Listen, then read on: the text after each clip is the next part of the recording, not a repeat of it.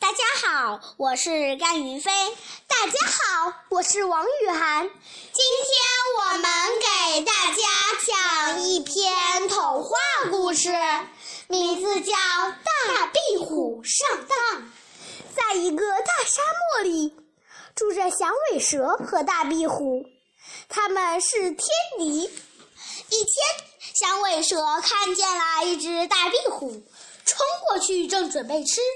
可大壁虎一下子钻进了沙子里，响尾蛇生气了，它得想一个好办法，吃掉大壁虎才行。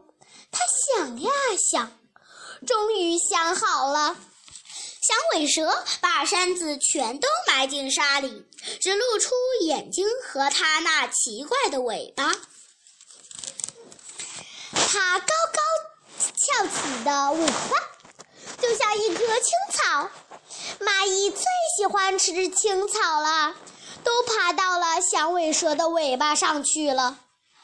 大壁虎在沙子里觉得闷了，出来透气，看见许多蚂蚁，馋得直流口水，立刻冲了过去。